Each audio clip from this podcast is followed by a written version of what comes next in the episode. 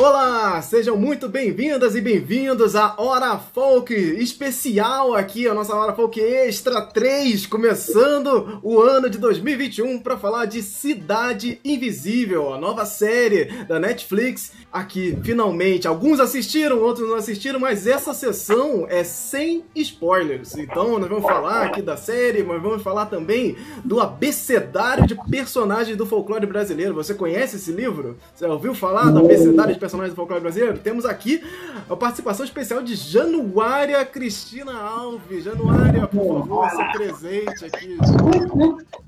Que maravilha, gente, tá? No meio só gente fera que sabe tudo sobre folclore, não é maravilhoso isso? Eu tô, né, na minha turma, como dizem né? Então, tô bem feliz de reencontrá-los, né? Cada um conhecido num lugar diferente. E, e, acho muito bacana, né? Realmente cada um está num lugar do Brasil, né? né? Um está em Minas, outro está na Bahia, outro está em Brasília, o outro está em Manaus e eu estou aqui em São Paulo. Então, isso, isso é o Brasil, né? É, representa a diversidade desse país, né?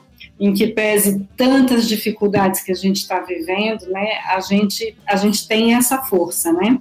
Né? A gente somos muitos e isso isso é muito bacana. E eu fico muito feliz que a gente está tendo essa oportunidade de se reunir para falar desse assunto, né? Que se não estava no top trend, a gente espera que ele agora vire, né? Finalmente, pelas mãos da Netflix, do Carlos Saldanha, né? Que ele vire um top trend. Então, muito, com muito prazer que eu estou aqui. Muito obrigada pelo convite. E não pode dar spoiler mesmo, porque eu não vi nada. também não. Estão proibidos. Pois é, o, o Mikael também não viu, então não pode falar nada que a gente. Bora segurar. É, segura a onda. Perfeito. Ian Fraser, seja bem-vindo. Opa! Olá. Então, olá, meu povo que segue o Folclore BR. É, eu sou Ian Fraser, né, sou escritor, dramaturgo, né, aqui de Salvador, na Bahia, e nesse, nesse universo folclórico, né, a gente, a gente tem Araruama, né, conversa com o folclore, né, o meu, meu primeiro projeto Araruama, é, mas é o Noir Carnavalesco, né, o, o, o, a última obra que, que eu lancei, que tem mais elementos folclóricos, né? Então eu acho que hoje que hoje vai ser muito gostoso conversar com a Januária que o abecedário, né? Todos os livros dela, como eu falei, eu tenho, eu tenho é, é que esse aqui é tipo são é o abecedário dividido, né? Tipo parece que é, é um fragmentado aqui, são tem algumas cópias. Foi um livro muito importante para para começar a pensar nos, nos seres e nas, e nas características que eu queria abordar nesse romance policial que é o Noir Carnavalesco. Então, tô bem empolgado, acho que hoje o papo vai ser realmente show de bola. Perfeito. Lorena Herrero. Boa noite, pessoal. Meu nome é Lorena, eu sou ilustradora, eu tô falando daqui de Brasília, Distrito Federal. E eu tô já, vai fazer uns três ou quatro anos que eu tô trabalhando, focando os meus trabalhos de ilustração nessa, nessa área, né, do, do folclore brasileiro comecei ainda tenho um apego muito grande com os mitos e as lendas, principalmente as criaturas do folclore brasileiro, mas estou abordando outras coisas aí para mostrar que a gente não, que, que, o folclore ele não é só essa parte, né?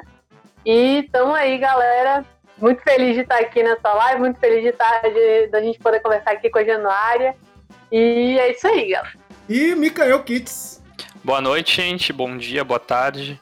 Uh, eu sou Mikael Kitts, eu sou ilustrador, artista de conceito e escritor também. E eu estou falando aqui de Manaus, Amazonas, a capital dos holofotes, né? Nesse momento do coronavirus, infelizmente. Mas eu tenho uma paixão já por culturas daqui do, do território brasileiro há muito tempo.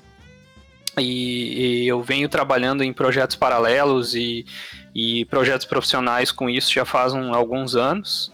E tem muito projeto bacana também que a gente não pode divulgar e eu também não posso divulgar.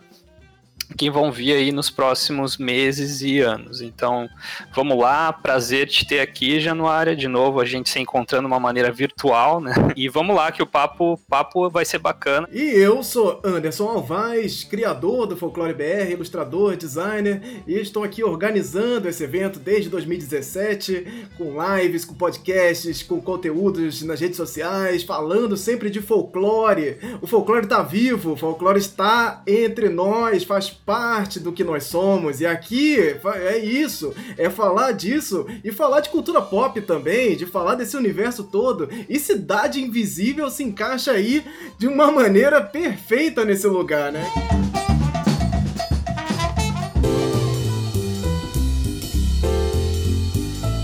Esse livro abecedário tem a ver com Cidade Invisível? Pensando, pô, é uma participação especial. Ela está aqui para falar do abecedário e da relação do abecedário com essa série Cidade Invisível. E o que, que tem a ver uma coisa com a outra? Januária, por favor, explique pra, pra gente o que, que seu livro trouxe pra série, qual é a relação da série e os seus, sua pesquisa com folclore. Então, olha, eu acho que é assim, foram seres do folclore que levaram meu livro até as mãos do Carlos Saldanha. Né? A gente aqui sabe que esses seres existem e têm poder, né? Então, ele, é, alguém, né, deu o livro para ele, que ele já estava pensando nesse projeto há tempos, e realmente ele, ele, eu acho que ele gostou principalmente dessa questão da linguagem, né? Que é uma coisa que a Lorena estava falando comigo aqui antes da gente entrar no ar, porque todo o material que existe é, sobre o folclore brasileiro é um material que tentou sempre ser muito acadêmico, né? O folclore, eu falo que, que padece ainda né, de, um, de um problema de autoestima eu acho. Porque, como é uma cultura popular, então muitos acadêmicos, né, muitos pesquisadores deixaram o folclore de lado por dizer é do povo, né? É uma coisa que tem poucos registros escritos, é uma coisa que muda de boca a boca, de país em país, de região em região. Então também fica muito difícil de estabelecer um, um corpus, né, de pesquisa. Então, eu acho que a, a, a proposta, né, eu, eu, eu, comecei a fazer esse trabalho com a, com a minha editora, né, com a Isabel, ainda na COSAC, na IF, depois a COSAC é, foi extinta e a gente levou o livro para a FTD e para as edições SESC. E a ideia desde o começo era essa, assim, vamos aproximar o folclore do contemporâneo, né, das novas gerações, das crianças, dos jovens, porque a referência é sempre ou de uma coisa assim, ah, eu não, não vou me interessar por isso, porque uma hora está escrito uma coisa, outra hora alguém conta outra, então melhor nem tentar entender, ou era um trabalho acadêmico, né, que eu respeito todos, né, Câmara Cascudo, enfim, todos os nossos pesquisadores, mas que acabam uh, tornando o assunto um pouco impenetrável, né? Então, acho que quando o livro chegou na mão do Carlos, é, ele brincou comigo a primeira vez que a gente se encontrou e falou: Nossa, né, graças a Deus, você, você deu para a gente uma super fonte, né? Até porque a ideia do abecedário e, e, e o foco da gente sempre foram as personagens, né? Então, eles têm, obviamente, tem um subtítulo que é E Suas Histórias Maravilhosas, então não dá para falar do personagem sem falar suas histórias, mas é, o personagem carrega consigo todas essas histórias.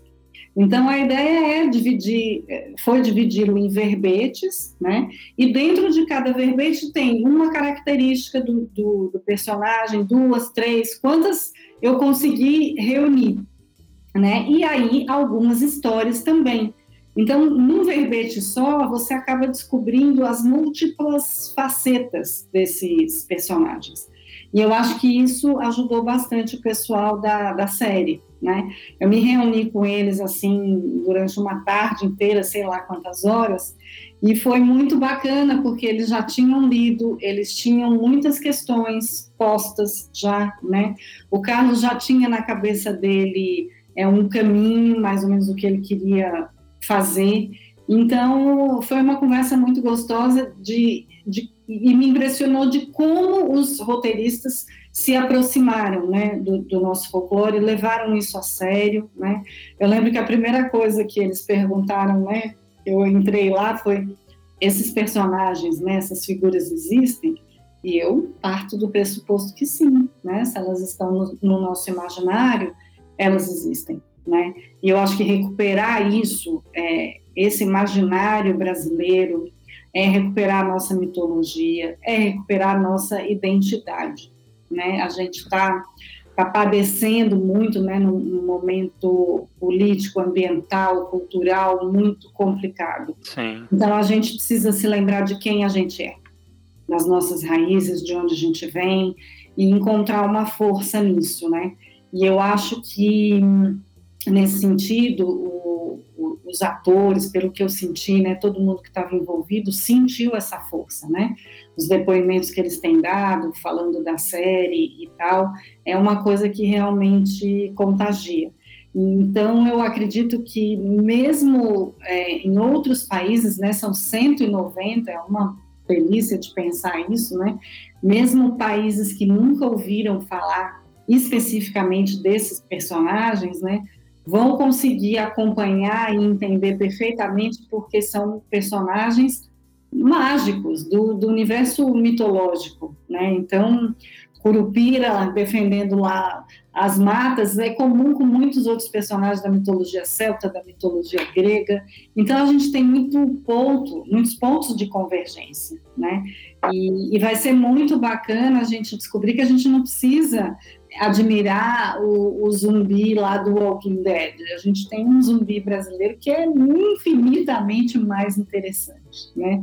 Então eu acho que vai ser um convite irresistível para os brasileiros e para as pessoas do mundo inteiro conhecerem melhor o, o folclore. Então foi um prazer para mim, foi, foi muito enriquecedor acompanhar um pouco o processo de produção deles e obviamente não não fui até o fim, não sei não sei como terminou o roteiro, não, sei nada, então vocês nem podem dar spoiler, porque eu não sei. Mas o que eu sei é isso, né? Que o, o livro serviu realmente como uma fonte de consulta, né? Quaisquer dúvidas que eles tinham, o Carlos tinha meu telefone, podia discutir e tinha mesmo essa essa essa paixão, né? Que, que a gente acabou compartilhando por esses, esses personagens que são tão importantes para a gente, né? Então foi, foi, está sendo uma experiência que agora a gente vai ver como é que a série vai chegar, né? E como é que os personagens vão, vão chegar para cada pessoa. Sim, por aqui a gente sempre comenta sobre o abecedário e a importância de, de terem livros que sirvam como portas de entrada, né, para falar sobre folclore. Sempre, constantemente, quase praticamente toda semana, a gente recebe alguém perguntando sobre: ah, que que você tem alguma referência, algum livro para indicar? E, e, se eu fosse pesquisar, queria pesquisar mais sobre folclore, por onde que eu começo, por onde que eu vou e tal. E, e, e a gente tem que fazer meio que um, um, pacote de iniciantes, assim. É uma porta de entrada muito legal. E ver ele agora entrando como uma referência em uma série da Netflix, uma série grande, é, original brasileira, pô, é algo que a gente já está falando aqui, a gente está falando da necessidade disso, da necessidade de pesquisa, a necessidade de estar tá indo ali buscando as coisas, de uma pesquisa que não seja também, é que tem aquela coisa, folclore infantil, as pessoas buscam uhum. folclore, encontram é, um livro infantil e ficam tristes, que ah, não tem uma referência, aí buscam Câmara Cascudo, aí é uma coisa que é, tem uma pesquisa mais pesada, tem trechos em, em diversas línguas, e, e é isso que torna a leitura mais pesada, é um livro de pesquisa, não é um livro você é, é, é, ler de uma vez só e ficar uhul, super empolgado. E eu entendo que aí acaba desanimando muitas pessoas a pesquisar. E o Obesidade veio aí se encaixando perfeitamente nesse lugar. E encontrar ele na Netflix é bastante importante para todo mundo que está trabalhando com isso. Então, é, já, já aqui, parabenizar, lógico, pela, pela criação e por onde ela chegou, onde os personagens do folclore conseguiram colocar essa obra para fazer com que mais pessoas chegassem a ela e chegassem aqui também e conseguissem aqui bater um papo com a gente. Isso foi muito legal. E aí tem as ilustrações do Berger também, que trazem, é, é, trazem sentimentos dúbios, às vezes, assim, as pessoas ficam, ah, eu tenho medo, ah, é bonito, é, é para ter medo, é, não é. Eu sempre tá respondendo aqui essas coisas que é, é engraçado como as pessoas têm reações diversas com as ilustrações.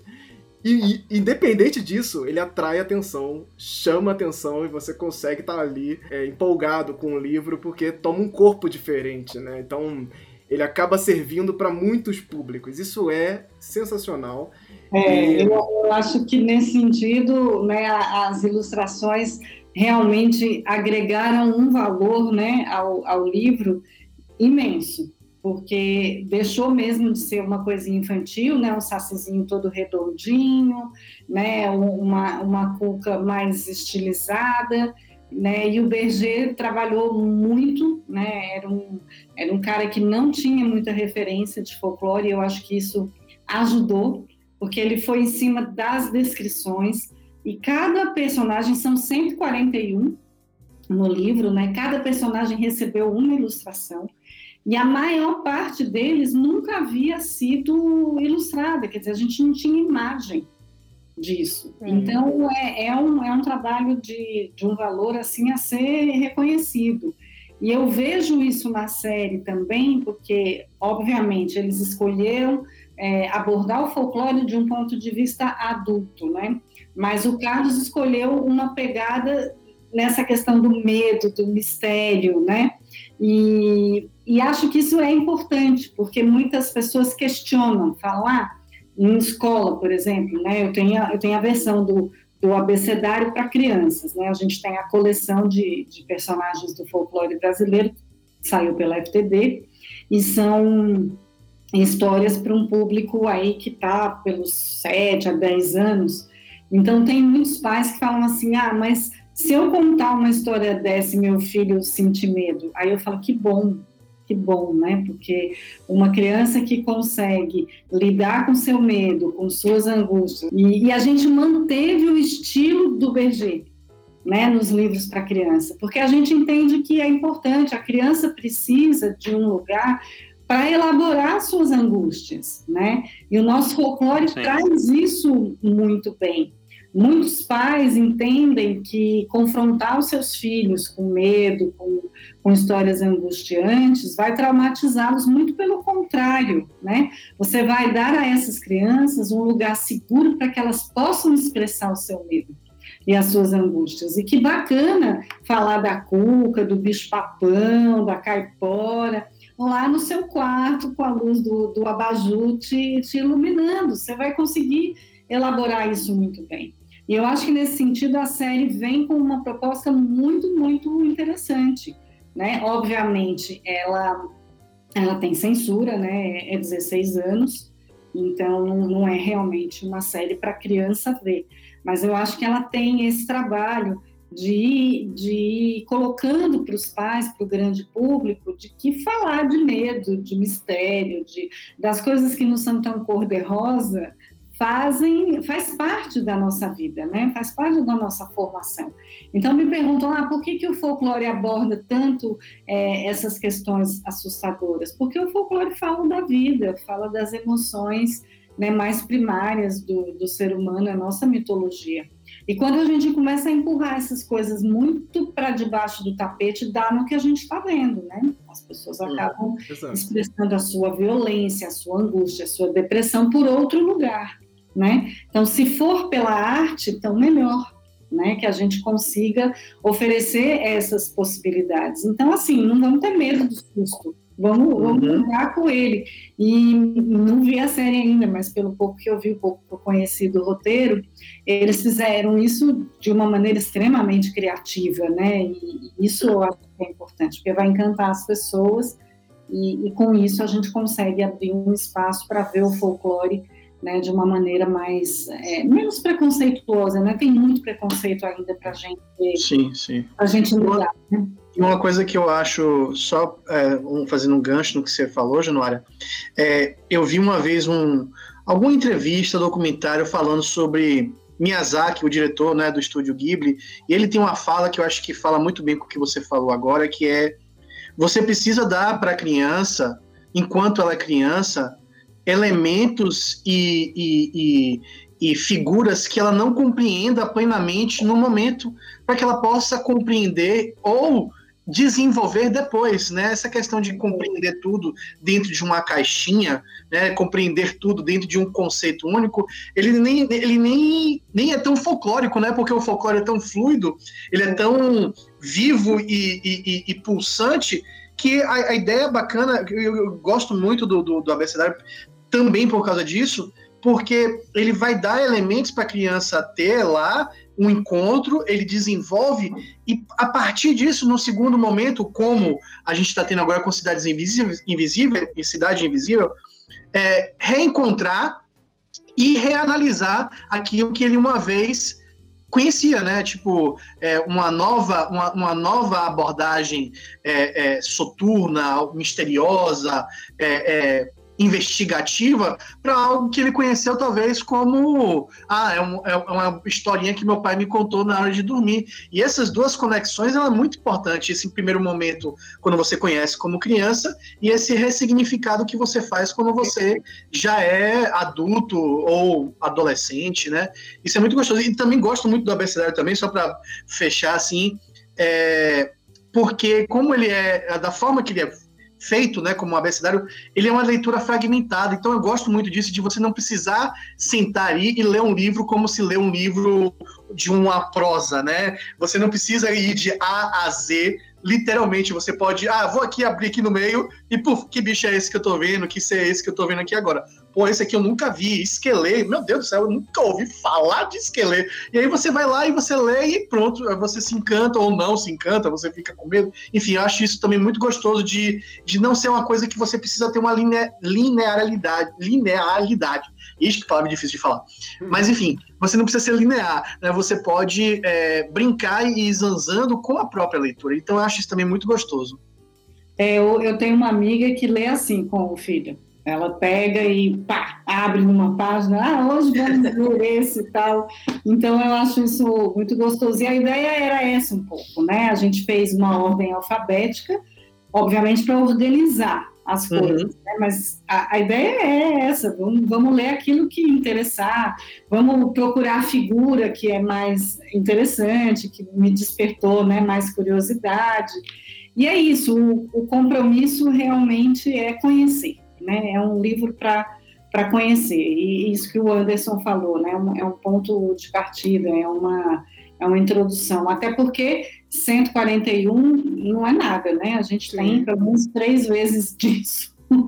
né, pra, de história para contar, né? Então é, o Carlos brinca dizendo que se tiver a segunda temporada, o que não vai faltar é a opção para ele escolher o que, que vai ser, né? Então é isso. A gente tem uma questão com os personagens mais famosos, né? É, a questão com o próprio sítio do Pica-Pau Amarelo, que trouxe é, é, o folclore para esse meio do universo pop brasileiro, e, e, a relação que muita gente faz é quase imediata com essa questão de ah, ir no sítio do Pica-Pau Amarelo é assim, e a coisa é assada, como é que funciona, e a questão que, que, que veio também quando revelaram que a Alessandra Negrini seria a Cuca, e tipo, oh, que Cuca? O que, que é isso? E a Cuca jacaré? O que, que faz? Faz? Ela no sítio.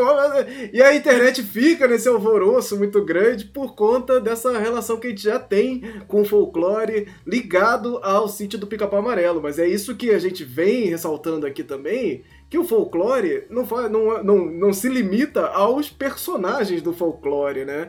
E a gente, é, é, quando ele chega na Netflix, ele também, de uma certa forma, reforça esse lugar do folclore igual a personagens do folclore. Mas na série, ela, ela, ela, eles já colocam alguns elementos que dão um passinho além. Então você vai falar de uma festa, você vai falar de movimentos, você vai falar de coisas que estão relacionadas ao dia a dia das pessoas. E isso é bem legal. Que, que eu acho que uh, na, nessa primeira temporada fica tudo como um teste, então não, não se aprofundam muito, mas eu acho que já é interessante ali como esse, esse lugar ali, ó. A série é, ela funciona como ponto de partida, é, né? Eu acho que a própria escolha, né? Você escolhe a Alessandra Negrini, aquela moça bonita, charmosa e tal, para fazer a Cuca, você já desconstrói, você quebra na hora, né, uma imagem de Cuca que, que a gente tem. Né? Então, acho que essa desconstrução faz parte, inclusive, do que é o cerne do folclore. Porque o que é o folclore? São as histórias que a gente conta e reconta. Né? Então, é o, é o jeito que o Carlos encontrou também de recontar a história do folclore. Né? Então, isso eu acho, acho que é precioso. E isso também dá uma liberdade para que, que as pessoas também recontem a sua versão Sim. do folclore, né? Então, é, essa história da Cuca, eu, né, como já falei, não vi, mas eu acho que ela não aparece como jacaré no, no, na série, né? E aí foi uma coisa que a gente conversou, dizer, ela é uma bruxa. E, e as bruxas, elas têm essa prerrogativa de, de serem muitas coisas, de serem quem querem ser né? Então, isso já é muito bacana, você ampliar um pouco o, o herói, né? O, o Saci que ele criou também, assim, pela descrição que eu vi, o cara não tem uma perna só, tem uma perna de carne e a outra é mecânica. Então, é muito, né? Não usa o gorro, usa uma bandana, né? E a Sim. própria é, Yara, que é uma atriz preta, né? Que desconstrói também muito a questão da Yara com longos cabelos loiros, de olhos claros, né? Eu tenho, eu tenho uma peça infantil que chama a História de Lampião Júnior e Maria Bonitinha, e, e o, tem uma certa altura que o Lampião encontra com os seres do folclore, porque eles estão na minha vida, né? Eu não posso andar muito sem eles por perto. E a nossa Yara, da peça de, de teatro, era uma atriz preta também. E, e, justamente isso, assim, a gente precisa quebrar os estereótipos. O folclore, uhum. ele é aquilo que eu já falei no, né, no começo da nossa fala aqui, ele ainda é imbuído de uma série de preconceitos. Então, cada vez que a gente consegue é, retratar, por exemplo, eu vi os, os desenhos do Micael, que eu sou absolutamente fã, todos os, os, os deuses africanos, né, a sua Oxum, a sua, nossa, são são lindos e, e absolutamente fora desse padrão. Né? E, retratam pelos elementos que conseguem deixar evidentes, né? E acho que isso o Berge fez muito bem, assim, tem uma, uma ilustração no livro que eu sou absolutamente fã e que eu me lembro muito bem da, da conversa da gente para a produção dessa ilustração, é a ilustração dos Zauris, não sei se dá para ver. Esses personagens é, são, são do folclore gaúcho. E uhum. dizem que os, os auris têm esses olhos de ver, eles localizam aonde estão os tesouros nas noites de sexta-feira da paixão. E só vira, é, só vira Zauri, né, quem realmente tem, tem esse poder de ver além, né? Então, é, é uma ilustração que é só olho, né? A uhum. gente olha e é um olho. Então, é, são esses elementos né, de destaque que fazem parte da personalidade do, do, do personagem que, que, que, é importante a gente saber, né? O que, o que, que interessa saber dos auris, que eles, eles têm esse olho. Então, é, esse diálogo com é, texto e imagem da história com aquilo que a gente consegue visualizar é muito rico. E eu imagino o efeito disso em live action. Então, estou bem é. porque tem um movimento, né? Não tem só a ilustração parada, tem um movimento. Então. Aqui, aqui no projeto a gente tem a nossa, a nossa Januária pessoal, que é a Lorena Herreiro. Ela fez muitos personagens e criou ali com seu, seu, seu movimento de, de, de ilustrar esses personagens um lugar de referência na internet. Assim, é, é, se, criou um, um, com a pesquisa, com colocando as referências e tal, virou um centro de referência total. As pessoas compartilham o link, olha, vê aqui o trabalho da Lorena, que a Lorena vai vai te solucionar, você vai encontrar algum personagem legal para você trabalhar, para você falar. Queria que a Lorena falasse um pouco desse, desse espaço dela que ela tem. É, eu tô, tô conhecendo a Lorena agora, né? Soube que Nossa você dá uma fonte de pesquisa para ela, fico muito feliz. Até porque a gente acabou de comentar que são poucas mulheres, né, nesse Exato. folclore. E eu acho absolutamente incompreensível, porque as mulheres são as grandes contadoras de história, né? Desde as amas de leite e tal. Então, Lorena, bem-vinda, né, ao time. Uhum. Precisa fazer a diferença. Obrigada demais. E, gente, foi um negócio que eu caí, assim, numa posição que quando, quando eu escutava pessoas falando, pessoas que, escritores, atores, não sei o que, ah, quando eu comecei a fazer esse trabalho, eu nunca imaginei que eu, que isso, que eu fosse ficar é, referência assim. Eu pensei, nossa, como que a pessoa nunca imaginou que eu ia ficar? Eu descobri que realmente é exatamente isso. Você entra numa empreitada, eu entrei, na, eu entrei naquilo por uma motivação assim, é, é, duas motivações, né? A motivação de a gente tem pouca coisa sobre isso na internet, né? Tudo que eu já tinha falado com a Januária antes da gente começar a live, né? Que a gente precisa popularizar esse tipo de informação. E o fato de que eu sempre tive muito, muito amor por esse tipo de tema. Eu, desde pequena, a, a, a minha mãe, a gente estava falando aqui, né, da, da gente ler as coisas, tipo, pontualmente, né? Eu tenho vários livros de histórias aqui, de, de contos de fadas do mundo, de coisas aqui. Então, eu sempre tive muito isso na minha infância. Eu sempre fui muito apegada a esse tipo de narrativa. Mesmo eu morando aqui em Brasília, né, que é uma cidade nova, então ela não tem muito essa coisa da tradição nesse sentido. Eu sempre tive esse apego, né?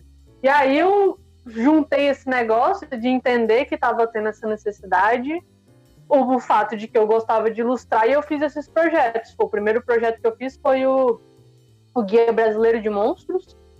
Foi, é, Ah, Monstros, que eu falei. E que foi em 2000, 2017.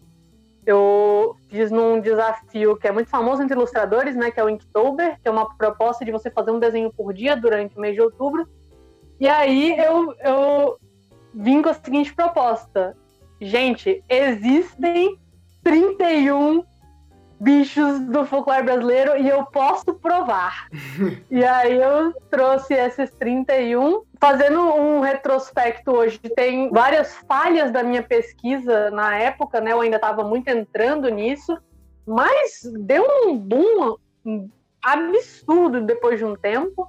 E eu lembro, eu lembro até hoje quando que isso aconteceu, porque na época que eu lancei o guia, eu tava com no Facebook eu tava com 1.500 pessoas me seguindo. E aí teve um dia depois, meses depois de eu ter feito esse projeto e tal, ele começou a dar um boom. E aí do nada a, a minha irmã parou assim: Lorena, você tá com 2 mil seguidores. Eu, tipo, do, falei, "Do- 2 mil? Aí a gente passou cinco minutos depois, falou, Lorena, você tá com 5 mil seguidores. Eu, o quê?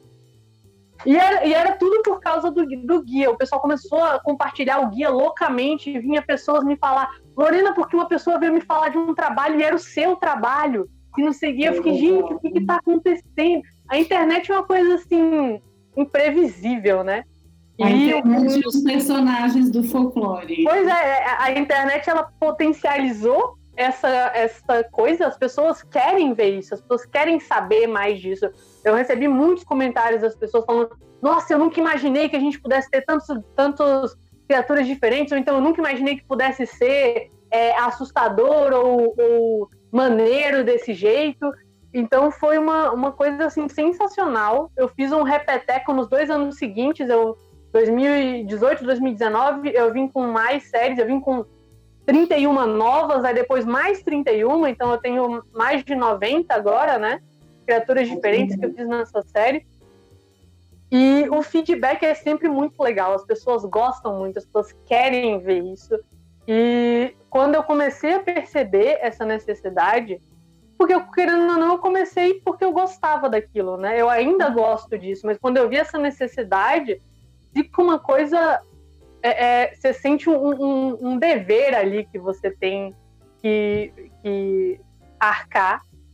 É uma responsabilidade. Eu olhei, gente, eu tenho agora, né, com tudo isso, eu tenho poder para trazer essas informações para as pessoas, né? Então eu uhum. assumi essa responsabilidade e eu vou, lógico, a gente está sempre é, é, refinando, né, as pesquisas, refinando o conhecimento que a gente tem sobre folclore, mas estamos aí nessa jornada, espero continuar assim por muitos anos e espero atingir cada vez mais pessoas assim, porque é disso que a gente está precisando, né? Ainda mais num contexto. Num contexto para nós do meio urbano, né? A gente sente que a gente está perdendo muito isso. É, é, muito legal poder trazer essas coisas para as pessoas e mostrar para elas não só que existem todas essas coisas que a gente não tem contato no meio urbano, como existem coisas no meio urbano também e que a gente tem que tem que dar atenção. E é uma coisa que eu consigo fazer até um link com Cidade Invisível, né? Porque a proposta de Cidade Invisível é ter essas, esses seres que estão ali convivendo com você e você não enxerga. Então é mais ou menos a mesma coisa. A gente tem é, é que reeducar o, o olhar para entender que existe folclore do nosso lado, na nossa cidade, né? no, no, no, meio urbano, e é, é isso que a gente precisa aprender. Perfeito. Perfeito, perfeito. Temos aqui a entrada agora do nosso querido Andrioli Costa, chegando aqui para nossa mesa de bate-papo. Andrioli Costa, seja bem-vindo, se apresente aqui. É Boa noite, classe trabalhadora de todo o Brasil. Saí do expediente, já entrei aqui na live, eu tô morrendo, mas não podia deixar a oportunidade de vir aqui primeiro dar um oi para querida Januária, né? Opa. Prazer te rever. É, uhum. semana que vem, provavelmente, ou em breve, a gente vai conversar de novo, dessa vez para o meu podcast. Eba, então... legal. Seu podcast é famoso, é já, já referência. Já referência. Quisera eu, quisera eu.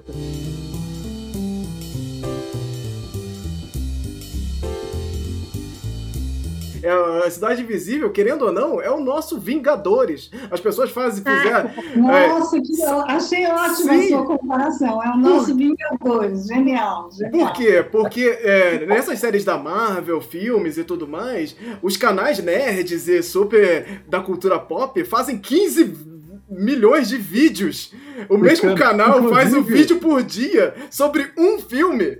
E às vezes o filme ah, nem, é, nem é tão bom. E a gente tá aqui, Cidade Visível, folclore, cultura pop. É, a gente vai fazer vídeo da com pau aqui, gente. Vocês aí do, do chat, vocês querem um, um A-Folk do versão A-Nerd pra fazer o explicando o final de Cidade Invisível, que precisa, viu? Olha, olha. a gente a está torcendo é que é que tenha a segunda temporada, né? Esse é, esse é o Se não tiver, eu vou atrás do roteirista para ele me contar o que, é que ele está pensando. Porque Ai, tá é. revoltado. Ah, isso Ô, você que é colecionador de sacis, o que, que você achou do saci deles? Ah, é o meu favorito, assim. Ah, no primeiro episódio, quando a gente viu, é, eu, falei assim: olha ele aí, rapaz, chegou, o pai tá on. Que legal. e aí, depois, assim, ele continua sendo o mais impactante para mim, o mais querido. É, ele tem todas, todas as características que o Saci precisa ter. Então, às vezes, as pessoas tendem assim, ah, eu vou fazer o Saci contemporâneo, aí faz ele um guerreiro cheio de corrente, lâmina, não sei o quê. Nada disso, pelo amor de Deus. Bota o Saci ali, brincalhão, divertido, mas também poderoso. Isso aí foi muito legal. No Cidade é, eu, é, uma, é uma coisa que eu, que eu sempre falei lá, né, nas vezes que a gente se encontrou, que o, o, o Saci tem que ser retratado com, com essa coisa muito brasileira, nem é bom, nem é ruim, ele é, né? Ele é, ele é traquina, ele é divertido. Então, essa, essa dicotomia, né? Que eu, eu acho que o, o Saci é um personagem excelente para desconstruir tudo isso, né? Então, é, eu estou bem curiosa para ver a leitura, porque eu achei que ele ia acertar a mão. Que bom que você você, você chegou a ver, desculpa, já que eu cheguei agora, eu não sei. Você chegou a ver os atores lá no, no set? Não, não fui, não fui. Na gravação não, não fui. Ah, é muita, muita coisa, enfim, né? Tem que arrumar, ah. organizar a agenda e tal. E, e, acho que é isso também, né? Tem uma hora que, que aí é o, o trabalho de cada um, é como cada um também interpreta. Dizem que o, o menino que faz o Saci também é muito bom. É bom. Né? Queria saber, Januária, tem novidades aí, tem coisas acontecendo? Como é que tá a sua pesquisa? Como é que tá seu trabalho em relação ao folclore?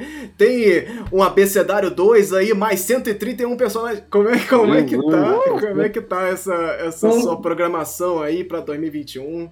Conta pra gente. Pois é, eu, eu assim, os personagens estão lá aguardando a oportunidade de pularem de novo para as páginas de um novo livro, né? É que a gente acha que este abecedário ainda tem um caminho para fazer, o que, eu, o que eu concordo. Eu acho que a, a, questão da, da série trouxe muito isso, né? A gente tem um caminho com esse livro ainda para divulgar, para né, as pessoas conhecerem, para a gente desconstruir esses, esses preconceitos, né? Mas eu tenho outras coisas porque o personagem deu filhotes, né? Então o, Ian já mostrou os quatro filhotes para criança. Então, tem, tem, umas, tem uns filhotes aí que estão nascendo, que a gente está elaborando, porque a ideia é isso também, é mostrar é, que os personagens do folclore, eles são aparentados, né? Eles têm eles têm um grupo, né? O Saci e os seus traquinas, né? O, Curi, o Curupira e os seus amigos da, da floresta. Então, nos pareceu interessante também categorizar esses personagens em, em famílias, né? Então, tem, tem um bom projeto indo por aí. E na área de cultura popular, tem um livro que sai esse ano, que é Daí com Cordel. Aí eu fui oh, atrás oh. dos nossos heróis e das nossas heroínas, e aí fui buscar muito longe, século XVI, século XVII. Isso é, são, são, é um livro de personagens de contos populares? Isso, de cordel, de histórias de cordel. De cordel? Ah, Os heróis e heroínas do, contadas né, nesta linguagem. Né? Que, que eu acho que é outra coisa também que a gente precisa resgatar. Eu tomei contato com esse pessoal que faz os slams. Aí, ó, o, Mikael com o cordel do Lampião. Eu tenho vários aqui que eu consegui em viagens, mas infelizmente Pô, não bom. viajei tanto para o Nordeste. É, eu tenho paixão. Eu tenho paixão. Meu pai, eu herdei dele a coleção dos cordéis dele, né? Uma caixa desse ah. tamanho meu pai meu pai era vendedor né nessa primeira profissão dele então ele andava na, vendendo açúcar com uma malinha. Aí um lado da mala dele ele tinha os cordéis porque é aquela mala que tinha divisórias né? E o outro lado ele tinha os pedidos as notas fiscais e essas coisas. Então ele falava que toda vez que ele alguém deixava ele esperando porque vendedor coitado espera mesmo né? Esse é o é o destino ele ia lendo os cordéis dele, né? E aí, então, toda semana ele se, se abastecia. E, e aí, no livro, eu conto um pouco disso, como é que eu descobri os cordéis, foi abrindo a mala dele de, de vendedor para tentar entender o que de acho tinha a ver os pedidos de açúcar com os, os cordéis, né? Então, Caramba. Posso... Eu, é, eu acho que isso também precisa, né? A questão da cultura popular. A gente vê essa meninada fazendo esses slams, né, guerras de, de narrativas. E, e, aí eu faço um link com a minha outra área de pesquisa, que, que, que são as fake news. Né? Ah. A gente vive numa guerra de narrativas. Então, de novo, eu, eu trago aqui para a gente refletir a importância da gente produzir narrativas que constroem, né? Aquilo Sim. que eu chamo de contranarrativas. Então, esses slams, esses, esse, esse movimento né, de, de rap americano, nada mais é do que colocar né, essa voz né, dos, dos esquecidos, dos excluídos, né, colocar isso, isso para fora, para que exatamente a gente construa o outro lado da história, né, porque o que a gente tem visto é uma confusão imensa entre ficção e, e informação, entre ficção e, e, realidade. Então a gente precisa colocar a ficção no lugar da ficção. Né? Eu tenho dito muito isso. Eu acho que a escola precisa urgentemente começar a trabalhar com esses meninos, né? A diferença entre entre fato e ficção. Foi feita uma pesquisa em Stanford que os alunos de lá, aproximadamente 70% não sabem diferenciar o que é uma, uma narrativa ficcional de uma matéria é, é, opinativa ou informativa. Então, está complicado, está complicado. Então, eu acho que o trabalho que a gente faz, seja com folclore, seja com cordel, de construção de contranarrativas, ele é um trabalho, é, parafraseando meu marido, curativo. Ele cura as almas. Né? A gente, a gente precisa disso, a gente precisa disso. Né? Então, eu acho que a construção de Cidade Invisível, que eu vou ver daqui a pouco, é, uma narrativa desse nível, né, de, de, de enredando as pessoas, vai, vai trazer para a gente essa possibilidade de dar uma nova visão da realidade, que é isso que, que eu acho que a gente está precisando urgentemente. Será que teremos Januária Cristina Alves num folclore é fake 2? Ah! Olha, nosso bate-papo aí que esse ano saiu em formato de podcast também é, onde discutimos a fake news e o folclore, como oh. relacionam o folclore com mentira e como isso tem que ser oh. combatido. E acho que a Januária vai, vamos convidar aí Januária para participar de uma vamos segunda, lá, segundo bate-papo desse. Porque é uma coisa que as pessoas me perguntam mesmo, né? Se, é, se as histórias de tradição popular podem ser enquadrada, enquadradas como mentira. Absolutamente não, gente. Vamos, vamos voltar à raiz do que, que é verdade, do que, que, é, do que, que é mentira. Né? O terreno do imaginário, graças a Deus, ainda é livre. Não sei até quando. Sim. Né? A gente está vivendo um cenário quase de 1984 aqui, né? Mas, por enquanto, ainda é livre. Então, eu acho que tem que desconstruir. Aliás, é, eu também não vi ainda, mas dizem que a versão do, do Pinóquio, né, que está sendo lançada com o, o, pessoal, né, o fez a vida dela e tal, traz muito essa questão também, né? Pega, pega a figura do Pinóquio, que simboliza a mentira, né? E vai desconstruindo um pouco isso. Então, acho fantástico, acho que tem mesmo que, que esclarecer né, a potência do, do, folclore não, não nesse terreno, mas é ficção, é imaginação. E mais ainda, né, o folclore é libertador e é popular porque qualquer um pode contar, qualquer um pode né, ter a sua versão da história. Então, isso é libertador, gente, isso é libertador. A gente tem que, tem que trabalhar nessa direção. E a mentira, né, Januária? A mentira do folclore ela está muito bem colocada, por exemplo é, história de pescador. O cara conta, ele sabe que é mentira, e quem tá ouvindo é. sabe que está ouvindo uma mentira e está achando graça por causa disso, né? Assim, ah, pesquei um peixe que é do tamanho dessa sala. Aí o cara, ah, é, isso aqui vai dando corda. Eles, os dois sabem o que está que tá acontecendo ali, né? Então, Sim, assim, uhum. a mentira está sendo tá, tá posta. Não é. Tem um, tem um contexto, né? Tem um contexto que é conhecido, né? Então, eu, eu, tenho falado muito com, com relação à questão das fake news, que é isso, né? A gente tem que conhecer primeiro o contexto, né? De, de onde as coisas vêm, como é que elas são produzidas, a quem interessa contar aquela história, né? No folclore, por exemplo, na pesquisa para o abecedário, eu encontrei alguns personagens que realmente existiram, como, por exemplo, Lucas da Feira, que é, que é baiano, viu, Ian? E, e era um cangaceiro. E o Cabeleira. cara matou Cabeleira, um, né? dois, né? Matou três.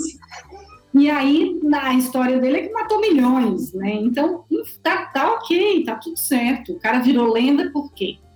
Né? Porque a história dele pode ser contada e recontada. Tá ótimo, tem um contexto. Né? Uhum. Então, como ele, né, vários personagens. O Papa Figo é citado na obra de Gilberto Freire.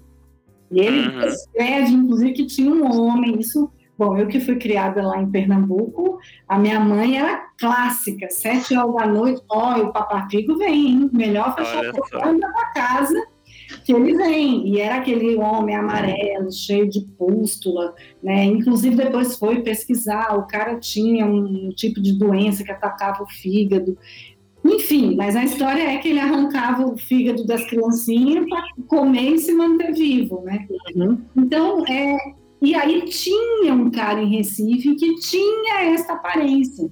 E o Gilberto Freire faz todo um relato na, na obra dele sobre o, o papafigo pernambucano. Então, isso, isso é uma delícia, né? Quer dizer, obviamente o cara podia ter aquela cara, desgraçadamente, nasceu com aquela cara, vai fazer o quê, né? E a imaginação popular já né, contou, como é que é? Conta um conto e aumenta um ponto de que ele arrancava os fígados das criancinhas, né? E isso povoou o, o imaginário da gente, povoa até hoje, né? Nos mostrando um pouco né, da questão do, de como os monstros servem também para a gente trabalhar a nossa noção de perigo, a nossa noção de cuidado, né? Exato. Nesse, nesse sentido, né, as figuras como ele, né, como o Homem do Saco e etc., né, são, são preciosas, né? Então, acho, acho muito bacana, viu? Tem, temos mesmo que falar mais a respeito de, de dessa riqueza da, da nossa ficção. Então, Januária, eu quero muito agradecer a sua presença aqui, especialíssima no dia de hoje. Como a gente ia imaginar isso? Que a gente estava lá em 2019 falando de abecedário, que Deus doido. Pô, guia do folclore. Pô, que pena que a Januária não, não pôde participar para conversar com a gente e tal. E aqui, 2021, estamos falando de uma série que usou o abecedário do folclore como base de pesquisa aí para estar tá acontecendo. Estamos aqui conversando com Januária. Muito obrigado pela sua presença. Obrigada aqui. a vocês. Obrigada a vocês. Eu sou muitíssimo grata por essa oportunidade, pela possibilidade de conviver com vocês, obviamente pelas redes sociais, né? Mas de um jeito ou de outro, vou lá escutando o podcast do, do Andrioli, vou apoiando a caipora do Anderson. Assim a gente, a gente vai fazendo parte dessa família que a gente criou, né? Hum. Então, desses ou loucos ou apaixonados, né? Pelo folclore. E a gente tem agora a alegria de celebrar aqui junto, né? Que esses uhum. personagens danados que são, né? foram mundo afora. Então, eu estou à disposição, espero que a gente volte, sim, sempre que possível a, a conversar. Agradeço a vocês a indicação aqui do abecedário, né? Um pouco deles. Todo mundo com livro, todo mundo com livro. O meu, o meu é assim, o meu é adaptado. O meu é... o seu é a versão... Tá valendo, tá valendo. Tá tudo certo, tudo certo. E, e, a gente se encontra. Vou, eu vou ver a série, tá? Sem spoiler. Depois a gente se, se encontra. Agora, um beijo grande para vocês. Tchau, Januária. Sucesso nos projetos de cada um. Tenho muito orgulho, vocês são jovens e, e acho que o, futuro desse país um pouco está na mão de vocês. Façam jus. Obrigado. Valeu, Obrigada, obrigada. Boa noite. Boa noite. Boa noite. Boa noite.